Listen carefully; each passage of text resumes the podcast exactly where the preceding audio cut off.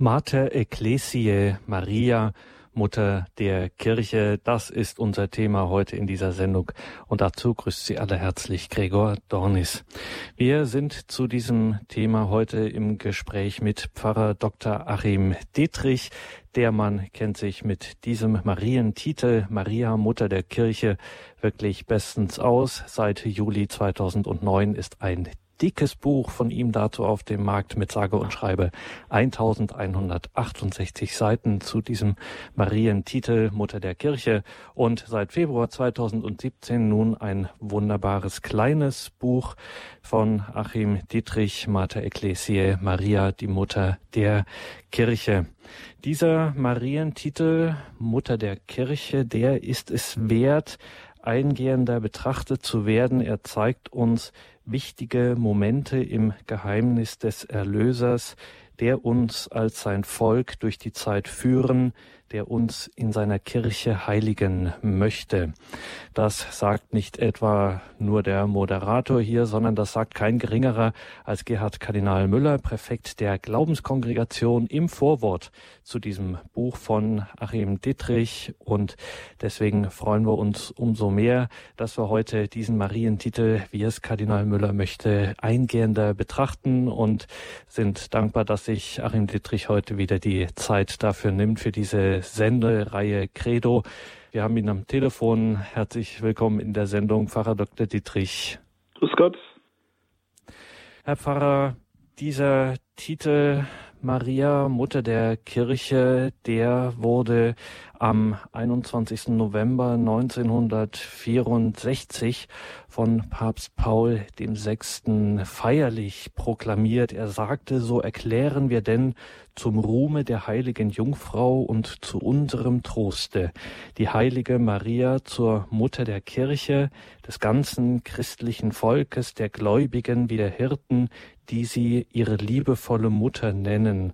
Und wir legen fest, dass mit diesem holden Namen von nun an das ganze christliche Volk die Gottesmutter noch mehr ehrt und anruft bewegende Worte, eine wirklich feierliche Proklamation. Der Text geht da natürlich noch weiter. Das sind äh, bewegende Worte. Wenn man das liest, in Ihrem Buch haben Sie diesen Text auch abgedruckt, diese Ansprache von Papst Paul dem Sechsten, dem seligen Papst. Was hat ihn eigentlich in dieser Zeit dazu bewegt, diesen Titel so in dieser Weise zu proklamieren und das auch in dieser innigen Weise an uns, an das Volk Gottes oder diesen Titel diesem, dem Volk Gottes zu empfehlen? Ja, ich denke, in der ersten Hälfte des 20. Jahrhunderts war die große Entdeckung eben der personale Charakter der Kirche. Man hatte doch einige Verhärtungen, Fixierungen aus der Zeit der Reformation, Gegenreformation, dieser konfessionellen äh, Auseinandersetzungen, aber auch der Auseinandersetzungen mit äh, säkularen Staaten, ähm, wo dann die Kirche doch sehr, sehr stark juristisch und institutionell ähm, sich gab und vielleicht auch geben musste. Ja, und die große Erkenntnis war dann im Rückgriff auf die Theologie der Väterzeit, dass die, die Kirche eigentlich äh, ja Gemeinschaft ist, Communio, und dass sie einen personalen Charakter hat. Dass natürlich das Kirchenrecht und die Organisation, die Institution, dass das natürlich alles dazugehört und sein Recht hat, aber eben nicht das Wesen der Kirche äh, ausmacht, sondern das tiefste Fundament ist wirklich äh, der personale Charakter von Christus her. Und das war zuvor nicht vergessen, aber es wurde im 20. Jahrhundert wieder doch äh, neu auf den Leuchter gesetzt. Und dazu gehörte eben auch, dass man äh, Maria entdeckte als Urbild der Kirche, wie es Ambrosius sagt, oder eben dann auch etwas ja, persönlicher, familiärer als Mutter der Kirche. Also diese persönlichen, familiären Titel in Verbindung der Kirche, das war damals ein ja etwas, was äh, den Menschen und den Theologen, äh, ja, heute, heute würde man sagen, gut getan hat. Also es war so eine Art Wiederentdeckung. Und ähm, dass die Kirche selbst mütterlich ist und dass eben diese Mütterlichkeit auch äh, etwas zu tun hat mit der Mutter Jesu und dass diese Mütterlichkeit Mariens auch in direkter Beziehung steht zur Kirche und ihrer Aufgabe als Mutter der Gläubigen. Das war für die aufgeschlossenen Theologen in der ersten Hälfte des 20. Jahrhunderts so eine Neuentdeckung, Wiederentdeckung. Und äh, viele große Theologen und Bischöfe haben das auch so dann äh, mit ins Konzil getragen und äh, Kardinal Montini von Mailand, dem Papst Paul VI. dann ab 1963, war das also ein großes Anliegen. Gerade auch dieser Titel Maria Mutter der Kirche, für den hat er also durchgängig geworben, auch als dann Kritik aufkam und Widerstände. Damals war vieles in Bewegung und äh, ja, waren auch sehr schnelllebige Zeiten in der Theologie mit vielen Umbrüchen und schlagartigen Wendungen. Aber Paul VI. hat sich in diesem Punkt überhaupt nicht beeindrucken lassen, sondern äh, hat diesen Titel Maria ist Mutter der Kirche durchgängig immer wieder vertreten, auch in seinen Ansprachen, hat ihn auch eingefordert, hat ihn gewünscht für den Marientext der Konzilskonstitution über die Kirche, äh, hat es aber nicht diktiert, hat es dann hingenommen, dass die Theologische Kommission diesen Titel im Text nicht verwenden wollte, hat aber eben dann im November 1964 bei der Verabschiedung eben dieser Kirchenkonstitution äh, Lumen Gentium, deren Abschlusskapitel die Marienlehre ist, bei dieser feierlichen äh, Approbation dieses Konzilsdokumentes hat er eben diesen Titel Maria ist Mutter der Kirche feierlich deklariert und zur allgemeinen Verwendung empfohlen.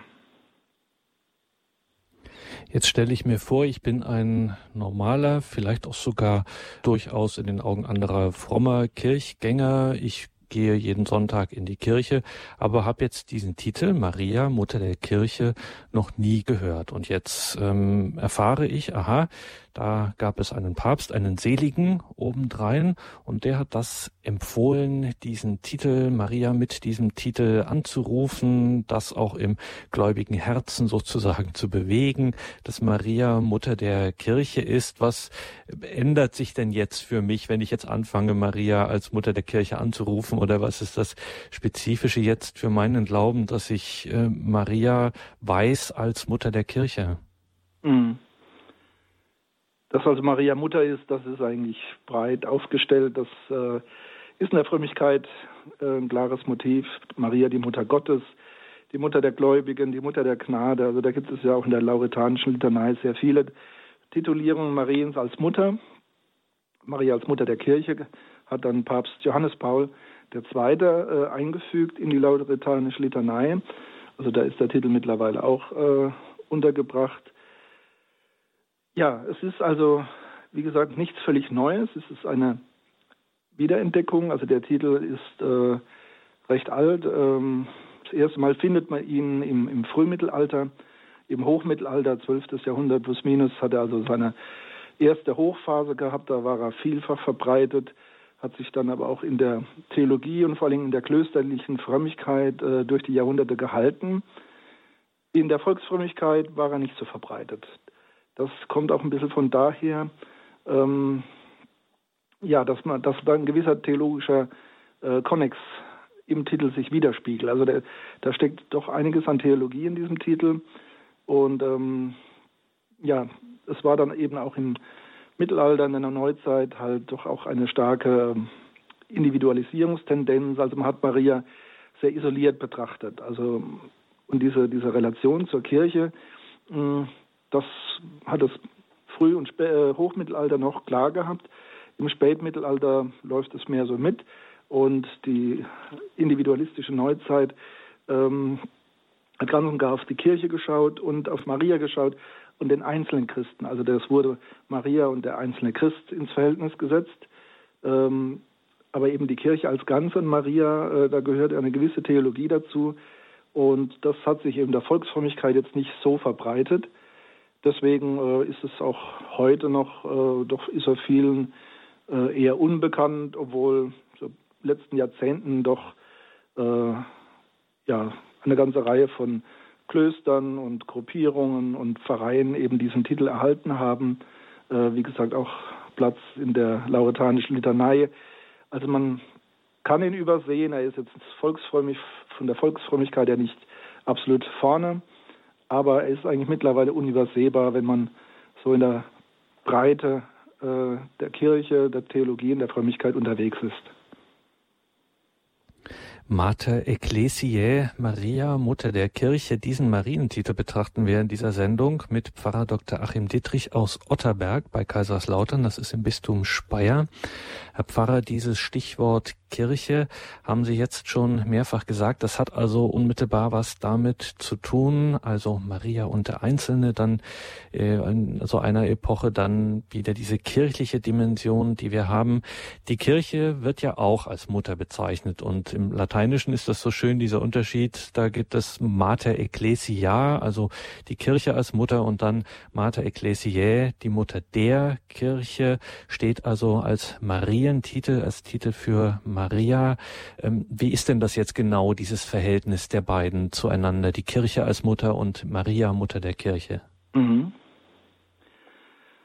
Ja, ich habe ja das äh, in meiner äh, Studienzeit dann zu diesem Titel sehr historisch auch und theologiegeschichtlich sehr, sehr breit untersucht und es gab also schon im 17. Jahrhundert so, ich möchte fast mal sagen, so Spaßvögel auch unter Theologen, die sich dann lustig gemacht haben und gesagt, also wenn äh, die Kirche Mutter ist und die, also die Kirche Mutter der Gläubigen ist ähm, und Maria ist die Mutter der Kirche, dann ist also Maria die Oma der Gläubigen.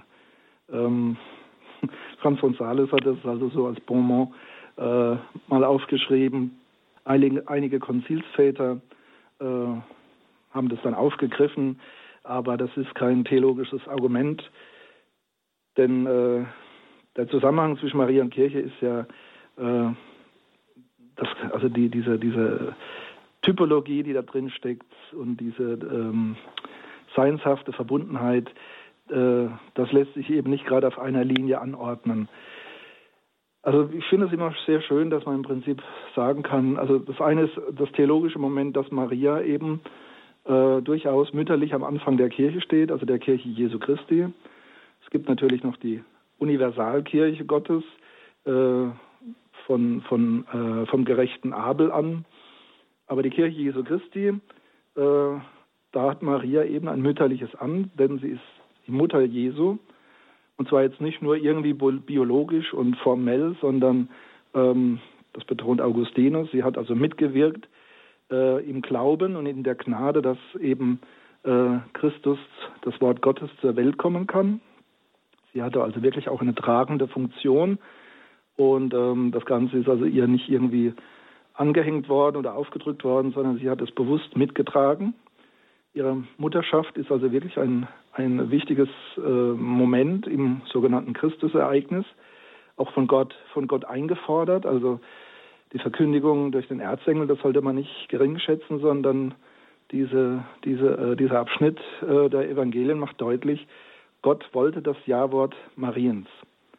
Also er hat wirklich die, die Teilnahme der Menschheit äh, an der Menschwerdung des göttlichen Wortes äh, eingefordert. Er wollte, dass der Mensch, die Menschheit diese Pforte öffnet, dass die, also die Menschheit sich für Gott öffnet. Er wollte nicht mit Gewalt äh, und äh, als Eindringling da auftreten, sondern Maria war gefordert, in gewisser Weise als neue Eva, die erste und alte Eva hat also sich verweigert, hat Nein zu Gott gesagt. Und Maria als neue Eva, sie ist die, die zustimmt, die einwilligt, die Ja sagt und somit der göttlichen, ja, dem göttlichen Wort äh, Raum gibt in dieser Welt. Also Christus kann zur Welt kommen durch den Glauben Marias, durch ihre Einwilligung. Und deswegen ist Maria wirklich auch ähm, eine tragende Gestalt, bei der Menschwerdung und allem, was dann äh, geschieht. Ja, und dieses Mütterliche, das ist eben von der Symbolik her, bedeutet es, ja, zu empfangen, Raum zu geben, zu hüten, zur Welt zu bringen. Das sind ja auch sehr schöne, anschauliche Begriffe. Also dieses Mütterliche ist sehr wichtig, dieses Empfängliche. Marianisch bedeutet eben auch äh, als Wesenszug des Glaubens und der Kirche empfänglich für Gott zu sein. Natürlich in der Gnade, nicht aus, aus eigener Kraft und Leistung heraus, aber doch als eigener Vollzug, als personale Teilnahme. Ja, und dieses Mütterliche am, am Anfang, dass Jesus geboren werden kann, dass Christus in die Welt kommt und mit ihm eben auch die Kirche, seine Kirche, die Kirche Jesu Christi. Also von der Theologie her ist es durchaus berechtigt, Maria ähm, im Hinblick auf Jesu, Jesus äh, ja, die, die, Mutter zu nennen und sie in einer Analogie äh, eben dann auch Ma Maria Mutter der Kirche zu nennen.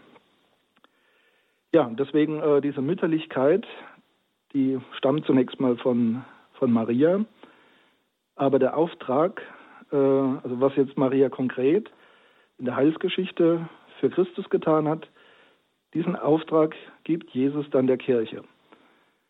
Und da gibt es eine große, äh, ja, wie soll man sagen, Symbiose und Wechselseitigkeit auch ähm, zwischen Maria und der Kirche. Das hat also die alte äh, Kirche, die, die Kirchenväter der ersten Jahrhunderte haben das noch sehr, sehr schön ähm, ja, formuliert und auch, äh, das war also, waren ganz tolle Formulierungen, wo man dann teilweise gar nicht weiß, spricht jetzt der, der Kirchenvater von Maria oder spricht er von der Kirche. Das war also, wie, wie gesagt, wirklich wechselseitig, austauschbar, weil eben der fundamentale Auftrag Mariens übergegangen ist auf die Kirche, weil die Kirche eben auch personale, personalen Charakter hat.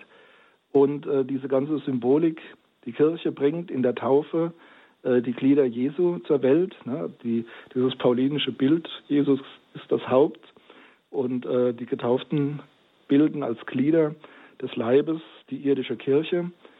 Ähm, das leitet sich eben von Maria her. Und da ist Maria Urbild und mehr noch, also nicht nur abstrakt, sondern auch heilsgeschichtlich konkret, wirklich ähm, der Anfang, die Urzelle der Kirche oder eben auch Mutter der Kirche.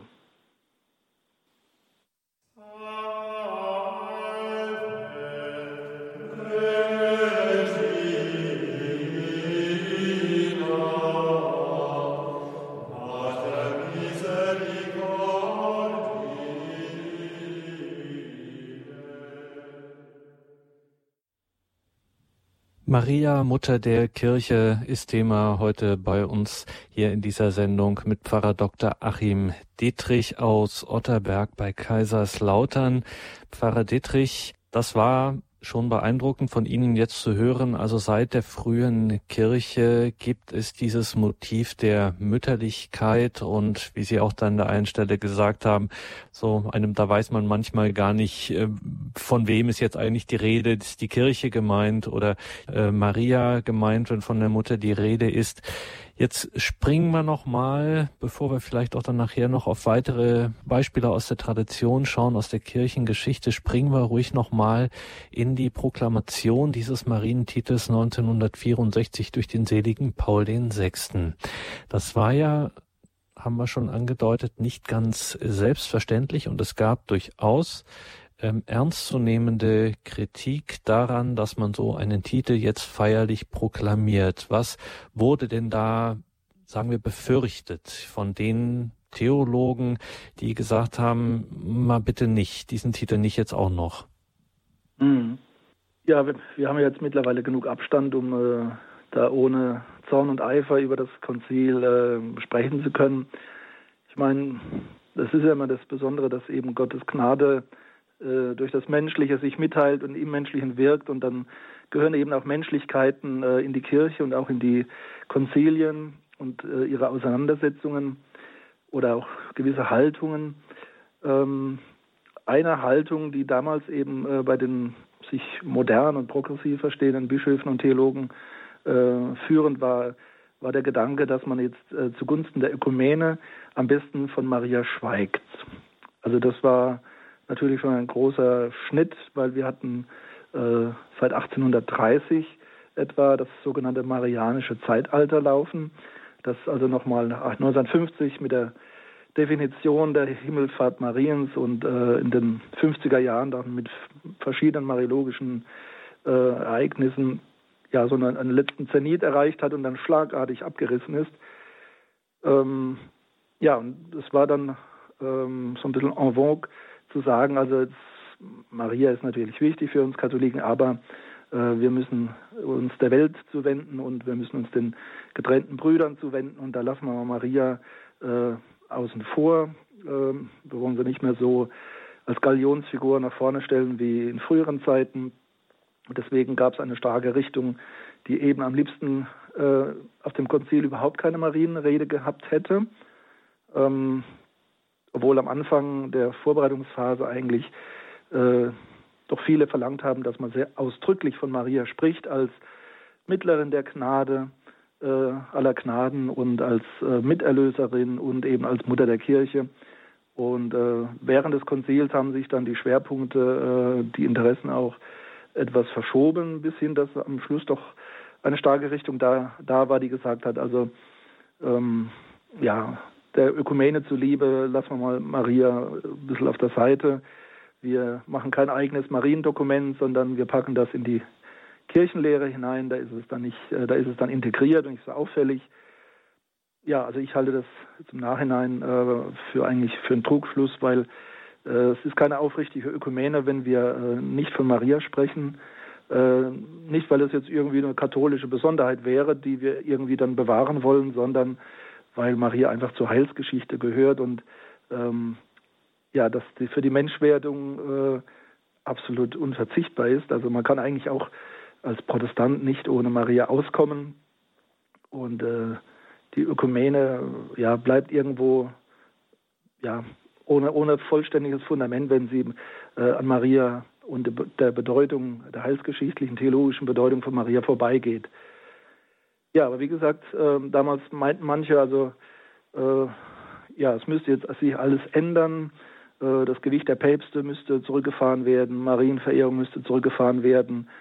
Ähm, alles äh, mit Rücksicht auf die Ökumene. Äh, mit Rücksicht auf die säkulare, moderne Welt. Ja, deswegen hat man eigentlich ähm, dagegen gekämpft, dass irgendein Marientitel eigens proklamiert würde. Ähm, die pro-marianische Fraktion, sage ich mal, hat also viel größeres Augenmerk gehabt für den Titel Maria Mittlerin aller Gnaden. Das war so der Haupttitel, den man versuchte, ähm, auf dem Konzil auch äh, zu einer äh, eigenen Proklamation zu führen. Und schlussendlich äh, wird der Titel beiläufig als, als Frömmigkeitstitel so beiläufig erwähnt, aber auch nicht bewertet. Alle anderen Titel hat man im Prinzip, sofern sie nicht ganz alt waren, also wie zum Beispiel äh, Mutter Gottes oder Gottesgebärerin, hat man dann also mehr oder weniger doch unterdrückt.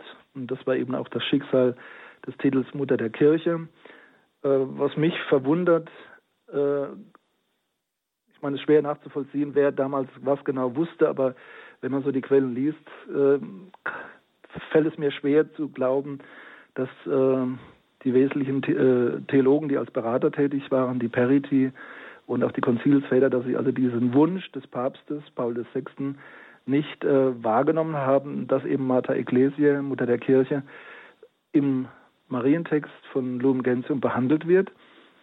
Und ähm, ja, Paul VI. hatte wohl eine sehr behutsame Art, aber er war trotzdem auch ausdauernd und geduldig und hat also den Titel nicht fallen lassen, äh, obwohl er, wie gesagt, äh, immer weniger Zustimmung gefunden hat. Die klassischen Marienverehrer konnten auch nicht wirklich viel mit dem Titel anfangen. Äh, sie waren gewöhnt an, an Ehrentitel, an Privilegientitel. Solche theologischen Titel wie Maria Mutter der Kirche äh, waren für sie eigentlich auch eher ungewohnt und jetzt auch nicht äh, das Wichtigste. Ähm, man hatte also mehr Interesse an so einem äh, soteriologischen, äh, also heilsgeschichtlichen äh, Titel wie Maria Miterlöserin oder Maria äh, Mittlerin aller Gnaden. Das war vorrangig. Paul VI. hat dann erlebt auch, dass 1964 im Sommer dann auch nochmal ein, eine, eine Petition an ihn herangetragen wurde, geleitet vom polnischen Kardinal Wyszynski, äh, der dann auch äh, mehrere Dutzend Bischöfe und Kardinäle da äh, hinter sich gebracht hat, die also darum gebeten haben, äh, Maria Mutter der Kirche eigens als Marientitel äh, zu proklamieren in einer eigenen Definition. Paul VI. hat es also eine, auf eine schöne Art gelöst. Ihm persönlich war der Titel wichtig. Eine eigene äh, Definition wie 1950 mit einer eigenen Bulle, äh, das wollte er nicht machen. Aber er hat also einen sehr, an, an einem sehr prominenten Platz, nämlich eben bei der Verabschiedung der Kirchenkonstitution Lumen Gentium 1964, hat er eben diesen Titel äh, unüberhörbar, unübersehbar äh, aufs, aufs Podest gestellt. Ähm, ja, wenn man dann so die Konzilshistoriker liest, da wird dann auch manches äh, übertrieben und verzerrt. Also die allermeisten Konzilsväter haben dann, also auch als der Titel dann eigens genannt wurde, sind sie aufgestanden, haben applaudiert. Also es war die überwiegende Mehrheit, äh, freute sich über diese Proklamation und hat sie unterstützt. Und ähm, es waren einige wenige, die im Prinzip denen das nicht ins theologische Konzept gepasst haben, die da äh, nur ein wenig applaudiert haben, sitzen geblieben sind. Manche haben auch die, das Latein nicht verstanden, also gerade bei den Gästen auf dem Konzil, bei den ähm, geladenen Gästen waren manche dabei, die halt äh, immer auf die Übersetzung warten mussten und dann war dieser Riesenapplaus und dann hörten sie das nicht und das wurde dann nachher teilweise ein bisschen überinterpretiert als, äh, als Abneigung oder als ähm, ja, Distanz. Ähm, also ich denke, Paul VI. hat es äh, intuitiv in der Gnade ganz, ganz richtig gemacht, diesen wichtigen Titel in einer klugen Weise ähm, zur Geltung zu bringen, äh, ohne dabei aber die Form für die damaligen Verhältnisse zu überziehen. Und könnte man vielleicht auch ergänzen, dass äh, diese Proklamation dieses Titels durchaus sehr modern, um es mal so zu sagen, war. Modern insofern ist einfach eine Zeit war, wo eben mit diesem berühmten Guardini-Wort äh, die Kirche in den Seelen erwachte. Also diese starke Neuentdeckung dieser personalen Dimension von Kirche, das war ja auch eine sehr junge, eine sehr, ein sehr modernes Phänomen damals in der, in der Spiritualitätsgeschichte. Mhm. Ja, also der Titel Maria Mutter der Kirche führt eigentlich zwei, zwei Phänomene zusammen. Das eine war eine vielleicht etwas abgelöste Marienverehrung, also die immer nur so die äh, thronende Himmelskönigin im Blick hatte und ich als einzelner Gläubiger. Ähm, das war so diese, diese individualisierte Marienfrömmigkeit äh, der Neuzeit. Und das andere eben die Entdeckung der Kirche als Gemeinschaft, äh, von Christus her und dass man die beiden Phänomene also zusammengeführt hat, eine neu akzentuierte Marienverehrung eben im Kontext der Kirche und zwar in, einem, in einer, einer lebendigen Verbundenheit. Also eben nicht nur äußerlich irgendwie und in diesen alten äh, Herrschaftsbildern von also äh, König, von Königtum und Maria als Königin äh, des Himmels, das ist alles schön und richtig, aber ähm, es muss, damit das Bild vollständig wird, muss eben auch deutlich werden, Maria ist selbst auch ein Teil der Kirche. Und äh, hierfür ist es sehr schön, wenn man dann schaut, im 9. Jahrhundert, äh, ein Mönch namens Berengaudus, bei ihm finden wir das erste Mal ausdrücklich, also präzise diesen Titel Maria Mutter der Kirche. Vorher war es immer der Gedanke, das Bild, ähm, aber präzise Formulierung haben wir bei bei diesem äh, Benediktinermönch Berengaudus aus, ähm, aus dem äh, gallischen Kernland, äh, also Frankreich, der eben schreibt von Augustinus her äh, in einem Kommentar über die Apokalypse, dass Maria sowohl Tochter als auch Mutter der Kirche ist. Äh, hört sich zunächst paradox an, ist aber wirklich sehr tiefsinnig, tiefsinnig und sehr zutreffend. Maria ist natürlich Geschöpf wie wir alle. Sie ist also Mensch wie wir alle ähm, außerordentlich begnadet, aber dennoch Geschöpf, Tochter Adams, äh, war auch der Erlösung bedürftig.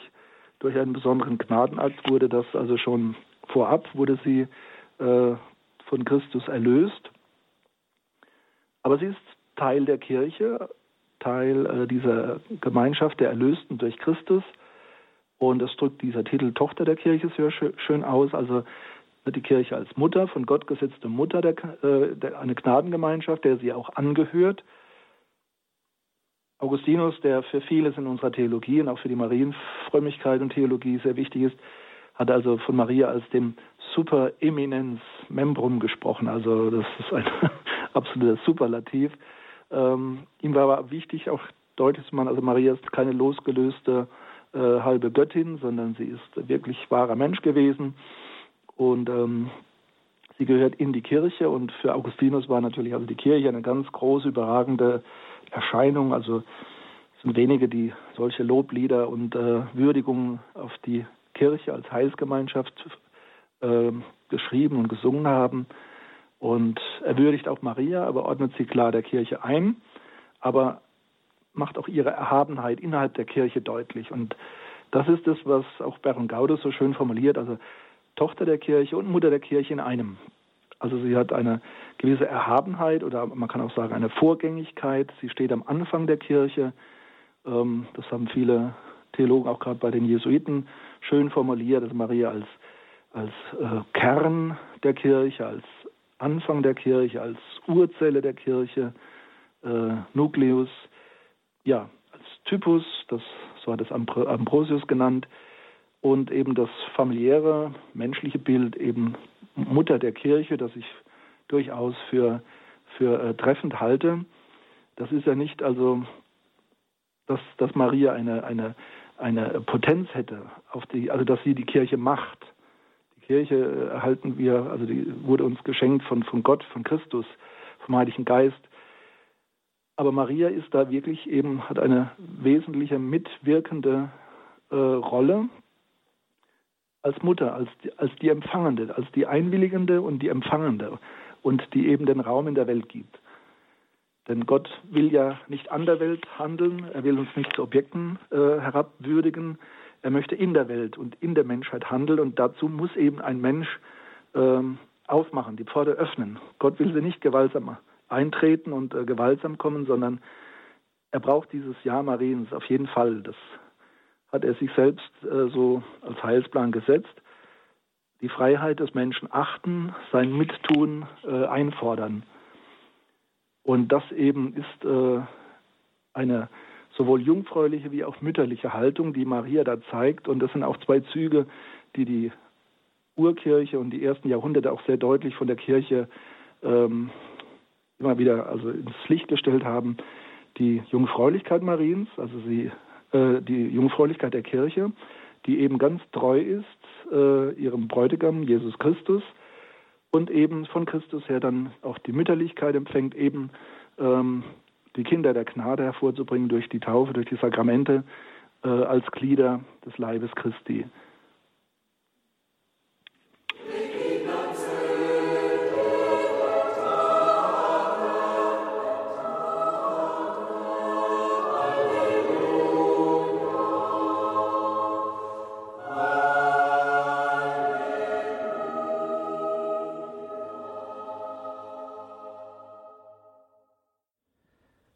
Mater Ecclesiae Maria, Mutter der Kirche, so lautet ein Buch, das im Februar 2017 von dem Theologen Pfarrer Dr. Achim Dittrich im FE Medien Verlag veröffentlicht wurde. Und das haben wir zum Anlass genommen, ihn zu fragen, dass darüber doch eine Sendung zu machen über diesen Titel Mariens Mutter der Kirche und sprechen also in dieser Sendung darüber, der erste, den wir in die Sendung nehmen, ist der Herr Kuschel aus Jena. Grüße Gott, Herr Kuschel.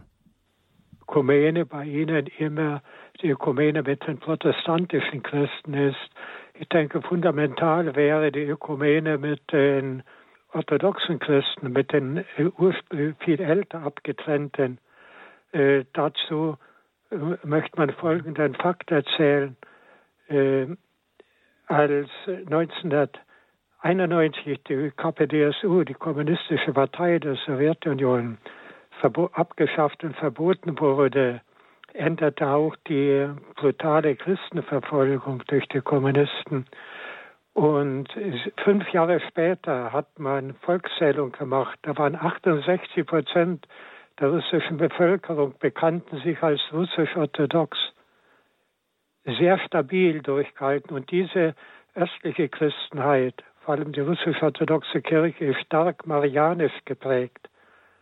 Ich würde sagen, dass die marianisch geprägten Kirchen doch stabiler sind. Ich, Danke, Herr Kuschel, für diesen Beitrag. Ein interessanter Gedanke. Natürlich, wir blicken hierzulande immer auf die Ökumene und ganz klar in diesem Jahr natürlich insbesondere mit den evangelischen Gemeinschaften, mit den evangelischen Christen. Ähm, aber diese Ökumene mit der Orthodoxie, die ja auch Papst Franziskus immer sehr stark im Blick hat, könnte man einen Ansatzpunkt auch äh, bei, auch und gerade bei Maria sehen. Pfarrer Dittrich, wie sieht denn das bei unserem Marientitel aus? Wie ist denn das? Ist das eher so eine Spezialität von uns im Westen in der lateinischen Kirche oder gibt es da auch Anklänge in der orthodoxen Theologie? Ja, das Bild war etwas äh, uneindeutig damals auf dem Konzil. Also es gab einige äh, auch prominente Vertreter der, der Ostkirchen, der Orthodoxie, also die Orthodoxie als Gäste, aber wir haben ja auch die unierten Kirchen und äh, des Orients und ähm, da gab es welche, die sagten, den Titel können wir mittragen und andere sagten, ähm, nee, eher nicht, also ist eher unbekannt oder nicht hilfreich. Also da kann man jetzt eigentlich nicht äh, ein klares Bild äh, zeichnen damals von der Haltung der Ostkirche. Ähm, natürlich die, die orthodoxe und Ostkirche, äh, das ist äh, ganz klar nach wie vor universell eine marianische Kirche. Ähm, wie gesagt, im Westen hat, meinte man äh, seit den 60er Jahren dann also das äh, typisch katholische, sei es Papsttum, Eucharistie, Marienverehrung, alles etwas zurücknehmen zu müssen, um eine Wiedervereinigung der Christen da äh, zu ermöglichen. Es haben dann in den 70er Jahren einige Theologen, die am Anfang noch so äh, recht weit vorne mit dabei waren, haben dann äh, erkannt, äh, wohin das geht, wohin das führt und haben dann also auch wieder betont, dass äh, die Kirche auf jeden Fall auch marianisch zu denken ist. Also denken wir an Hans Urs von Balthasar, ähm, Leo Schäfzüg, äh, auch äh, Josef Ratzinger, die waren zu Zeiten des Konzils ähm, jetzt nicht progressiv, aber sie waren doch äh, auch moderne junge Theologen und ähm, ja, haben dann feststellen müssen, dass eben eine gewisse Nüchternheit in der Marienrede, also die einem Theologen schon gut zu Gesichte steht, also nicht äh, Distanz oder Abstinenz, aber doch eine gewisse Nüchternheit ähm, bei der Betrachtung dieser Motive, äh, dass das aber von dieser modernen Strömung, äh, also Hans Küng zum Beispiel, der hat dann also schon Ende der 60er Jahre die Marienverehrung als überflüssig äh, abgetan, im 70er Jahren in seinen Büchern. Äh, ja, da hatte Maria kein Recht mehr, also die wollte im Prinzip in die Rumpelkammer abschieben und da wurden dann auch äh, so äh, wichtige Theologen wie Baldassar oder, oder auch Ratzinger wurden da hellhörig und wach und haben gemerkt, wir müssen wieder neu betonen, wie wichtig die Marienfrömmigkeit, die Marienverehrung ist, auch die theologische Betrachtung Mariens. Und äh, man kann es schön verfolgen, wie in den 70er Jahren dann auch einige wichtige äh, deutschsprachige Veröffentlichungen dann erschienen sind. Also Tochter Zion, zum Beispiel, eine Aufsatzsammlung von äh, Josef Ratzinger oder eben Kirche im Anfang, äh, Hans-Urs von Balthasar. Ähm, ja, da wurde dann auch deutlich, die, auch die katholische Kirche ist nach wie vor nicht ohne Maria zu denken. Äh, es ist dann auch sehr schön, wie von Balthasar dann äh, das auch herausstellt. Also die Kirche ist, bevor sie petrinisch ist, ist sie marianisch. Also das Petrinische ist äh, die, die amtliche Vollmacht, die Sendung, ähm, das Sakramentale äh, im Sinne der Sendung und Maria ist aber die Grundlage, das Fundament, nämlich die Empfänglichkeit, die Begnadung, das Hören auf Gott, das Empfangen von Gott. Ähm, ja, und das geht eben dem, dem äh, hierarchischen, dem petrinischen voraus, obwohl die beiden Züge der Kirche sehr eng verbunden sind, also das petrinische und das marianische. Also im, im Osten hat man nach wie vor da, äh, ist man da einfach konsequenter und lässt sich das Marianische auf keinen Fall irgendwie äh, äh, im Sinne der Moderne da ausreden. Im Westen ja, ist das Bild äh, etwas durchwachsen.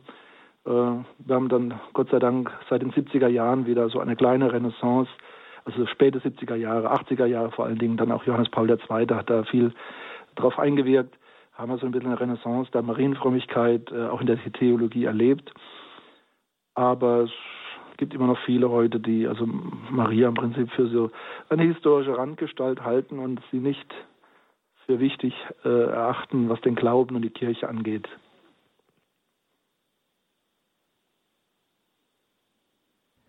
Dankeschön, Herr Kuschel, für Ihre Anregung, Ihren Beitrag. Alles Gute nach Jena. Und jetzt gehen wir von der Saale, gehen wir an den Rhein, von Jena nach Köln zum Herrn Schenk. Grüße Gott, Herr Schenk.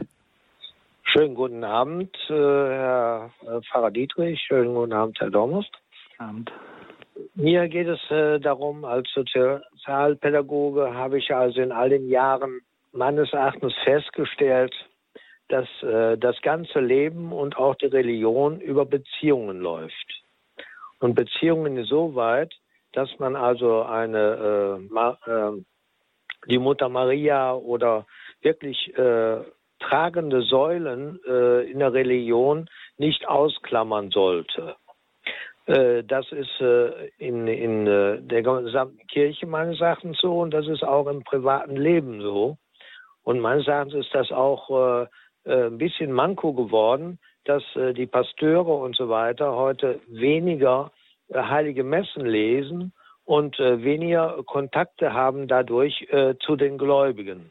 Und da müsste man äh, als Kardinal und so weiter mal ein bisschen hellhörig werden und sagen, halt, stopp, die Psychologie funktioniert eben nur so. Dankeschön, Herr Schenk, für diesen Beitrag. Ja, Herr Pfarrer Dittrich, das wäre nochmal Wasser auch auf Ihre Mühlen, die Bestätigung dessen, dass es hier eben mit diesem Titel, da treten wir in die personale Dimension ein. Da hört es auf, theoretisch oder soziologisch zum Beispiel auch zu sein. Ja, die ganze Heiligenverehrung ist ja im Prinzip ein großes Feld äh, der Interaktion, der Beziehungen, der Relationen. Man hat das natürlich im 20. Jahrhundert dann alles geschmäht und hat gesagt, das ist also äh, ja Aberglaube und Mittelalter und äh, überholt und eines modernen Menschen nicht würdig und Dabei steckt da eben genau das, was der Herr Schenk eben gesagt hat, da steckt ein, ein, ein Riesennetzwerk dahinter, äh, dass der Mensch im Glauben eben nicht abstrakt an irgendwelche Glaubensinhalte äh, ja, sich da orientiert und die für wahr hält, sondern dass das Ganze eben auch personal ähm, über Beziehungen eingebunden ist. Also die Hauptbeziehung ist natürlich Jesus Christus, der uns äh, ja, Gott eröffnet als der Sohn, äh, aber eben der ein, ein riesiges Netzwerk eröffnet von Beziehungen zwischen also Gott und den Menschen, den Menschen untereinander, den äh, Menschen über die Todesgrenze hinweg, eben die, die Heiligen und die Verstorbenen, äh, die wir ja im, Ge im Gebet erreichen können, äh, in Kontakt treten können, eben äh, immer im, in der Anbetung Gottes. Aber äh, Gott ist ja in sich Gemeinschaft und Relation und dieses sein Wesen, das möchte er ja auch im Prinzip in die Welt hinein, in die Menschheit hinein ausbreiten. Und das ist eigentlich äh, eine, ein ganz wichtiger Wesenszug der Kirche, ähm, das Glaube eben immer bedeutet zunächst mal jemandem glauben, also nicht zuerst etwas, sondern jemanden, nämlich Jesus Christus und den Zeugen und Verkündern. Und dass wir im Glauben dann auch verbunden bleiben, dass da also vielfältige Beziehungen entstehen. Und da gebe ich mir Herr Schenk recht, also wenn die Pfarrer, ich bin ja selbst Pfarrer, wenn wir nur noch im Büro sitzen und ähm, immer weniger Kontakte mit den Menschen haben und dann geht halt vieles verloren, weil die Menschen leben aus Beziehungen und äh, nicht aus der Verwaltung. Dankeschön, Herr Schenk. Gottes Segen, alles Gute nach Köln und wir bleiben in der Region. Von dort hat uns hier ein weiterer Hörer angerufen, den wir jetzt auf Sendung nehmen. Grüße Gott, guten Abend. Jetzt sind Sie auf Sendung.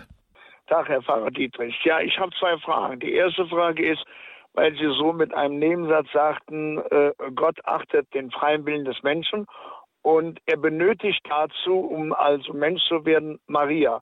Klingt das nicht so, als ob Gott jetzt völlig hilflos wäre? Denn er, wenn Maria Nein gesagt hätte, hätte er doch andere Möglichkeiten. Das stört mich immer. Ich bin seit 20 Jahren zwar katholisch, aber das stört mich. Und dann sagten sie, auch mit so einem Nebensatz, früher, ganz früher, vor allem hat man gesagt äh, zu Maria, äh, Königin des Königtums, äh, was Sie mit Königtum meinen. Mhm.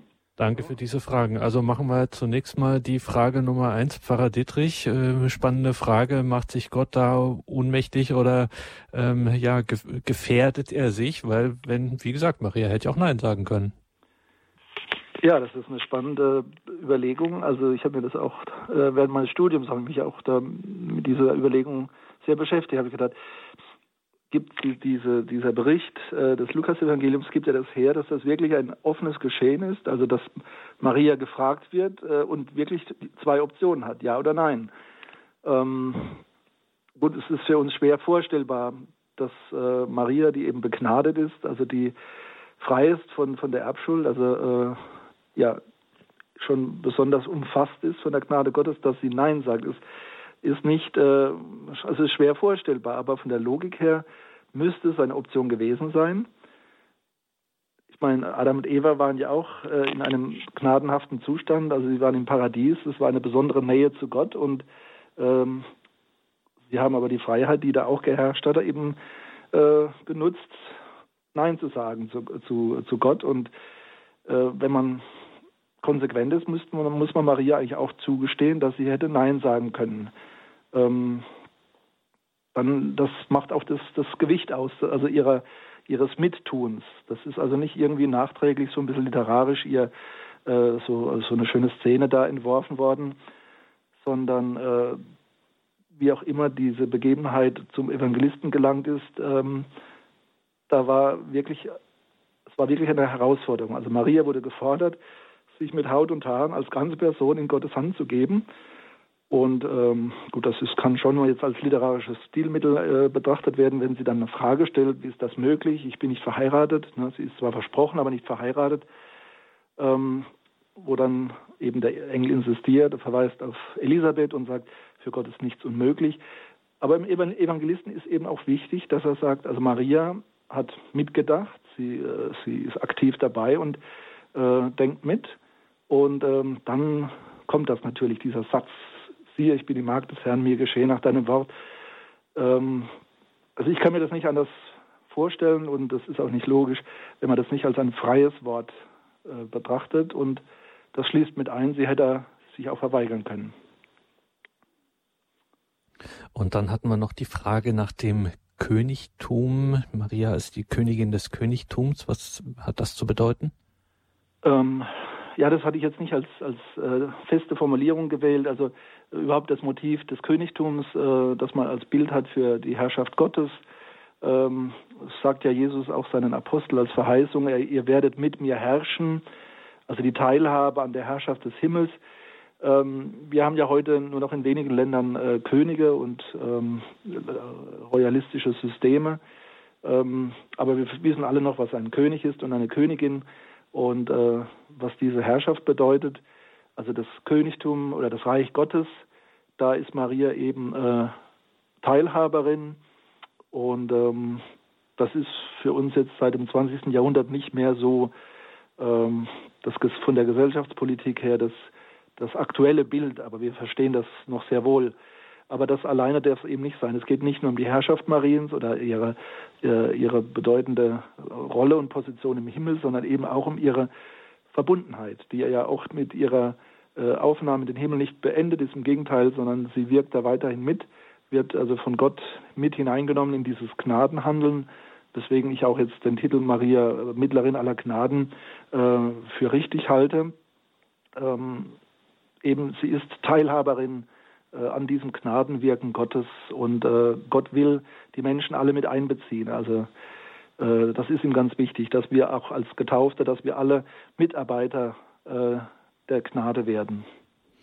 Danke nach Köln für Ihren Beitrag und Ihre Fragen. Wir bleiben am Rhein und gehen jetzt nach Koblenz zur Frau Horn.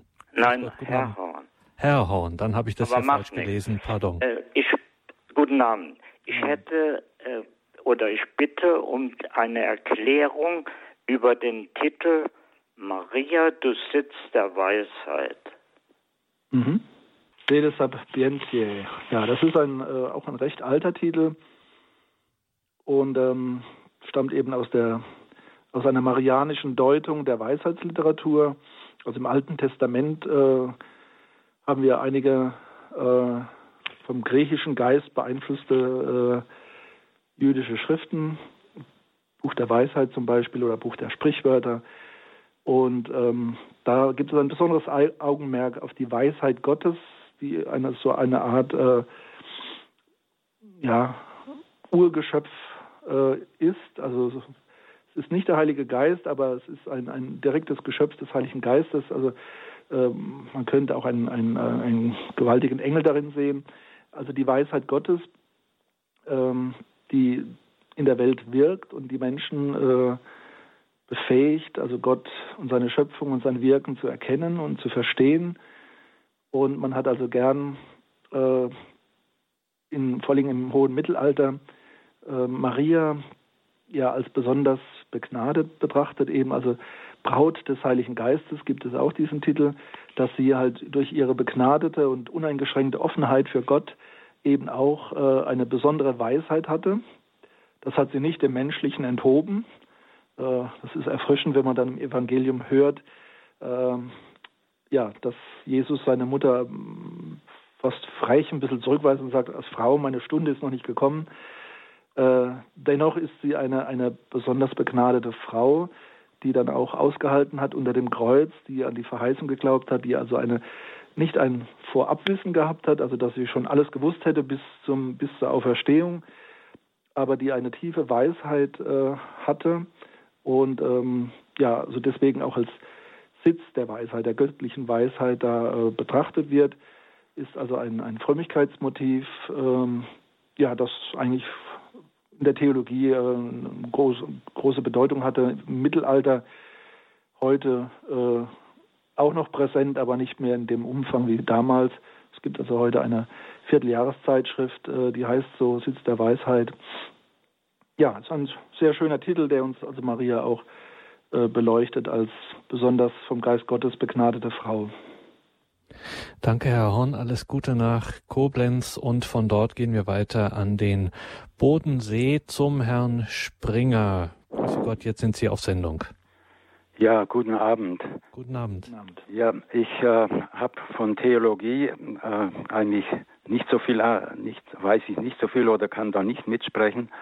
Aber ich will nochmal auf die, auf die Beziehung, auf Beziehungen eingehen, weil mein, unser Glauben ist ja auch, äh, beruht ja auch auf Beziehung mit, mit Gott, persönliche Beziehung. Und mein, ich hatte auch eine leibliche Mutter. Und als ich 20 war, hat äh, meine Mutter irgendwie gemerkt, dass ich ja einfach auf der Suche bin, dass ich äh, irgendwie nicht, äh, nicht so äh, das finde, was sie eigentlich suchen hat. Und ich äh, hat sie mir einfach gesagt, Alois, was du suchst, das kannst du nur bei Gott finden. Und, und das äh, hat mir eben auch viel geholfen. Und ich bin jetzt 79 Jahre und äh, ich habe keine leibliche Mutter mehr, aber ich habe die, äh, die Gottesmutter. Und äh, mein, die Gottesmutter ist doch bei uns auch äh, äh, präsent. Sie ist, dann, sie ist ja so missionarisch wie sonst niemand. Und, und die, die sagt man auch heute, sagt man jetzt einfach, diese Mutter, wo, wenn ich auf der Suche bin, wo es lang geht. Das ist mein Beitrag. Ja, danke schön. Das war ein richtig schönes Schlusswort. Danke, Herr Springer nach Friedrichshafen, für diesen Beitrag. Alles Gute und Gottes Segen.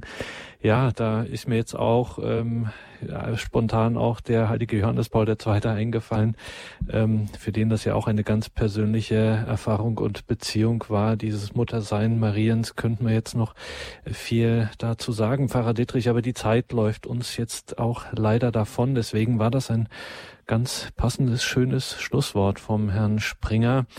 Achim Dietrich, Mater Ecclesiae, Maria, die Mutter der Kirche, Bedeutung und Geschichte eines Marientitels, erschienen im FE Medienverlag. Februar 2017 kam das auf den Markt. Ein schöner kleiner Band, wie gesagt, mit ähm, auch mit der Proklamation darin von Paul VI., zwei sehr schönen Texten auch von Benedikt dem 16. und auch darin in diesem Heftchen, in diesem Büchlein ähm, ein Lied, ein Liedvorschlag von Pfarrer Achim Dittrich aus seiner Feder auf die Melodie von Rosenkranzkönigin zu singen. Auch allein schon deswegen eine lohnenswerte Anschaffung. 3,95 Euro FE Medienverlag Mater Ecclesiae Maria, die Mutter der Kirche. Danke Ihnen allen hier fürs Dabeisein, auch fürs Einbringen, für Ihre Beiträge in dieser Sendung, von der es auch, das ist die letzte Bemerkung jetzt am Schluss, Podcast und CD gibt. Dazu mehr mehr auf horeb.org. Auf horeb.org dann auch im Infofeld die Angaben zum Buch von Pfarrer Dr. Achim Dietrich, dem wir hier herzlich danken. Danke, Pfarrer Dietrich, für diese Sendung, für diese Stunde und für die ganzen Aspekte und ähm, ja, Ihre Auskünfte zu diesem Titel Mutter der Kirche wenn wir Sie zum Abschluss der Sendung verabschieden, dann machen wir das natürlich immer mit der Bitte um den Segen und das machen wir auch heute. Ja, gerne. Aber einen Hinweis muss ich doch noch geben. Also unser Papst Benedikt, äh, der emeritierte Papst, äh, lebt ja in, in, einem kleinen Kloster im Vatikan und dieses Kloster hat also Johannes Paul II. eingerichtet und das hat, trägt den Titel Maria, Mutter der Kirche. Also das wollte ich noch erwähnt haben. Ja, Herr Jesus Christus, wir danken dir, dass du dich für uns hingegeben hast, dass du uns die Kirche geschenkt hast mit ihren Sakramenten, die Kirche, die uns wie eine Mutter versorgt und hütet und begleitet, dass du uns in Maria eine himmlische Mutter gegeben hast, eine Mutter, die auch der Kirche zeigt und sie anleitet, wie das wahre Muttersein in der Gnade sich vollziehen muss wir danken dir, Herr Jesus, für diese Geschenke, für diese Gaben, die du uns gibst, damit wir den Weg des Glaubens gehen können. Wir bitten dich, stärke uns, führe uns auf diesem Weg im Geiste Gottes, des Vaters. Das gebe uns der dreieinige Gott, der Vater, der Sohn und der Heilige Geist. Amen. Gelobt sei Jesus Christus in Ewigkeit. Amen. Danke, Pfarrer Dietrich. Danke Ihnen, liebe Hörerinnen und Hörer. Einen gesegneten Abend und eine behütete Nacht wünscht Ihr Gregor Dornis.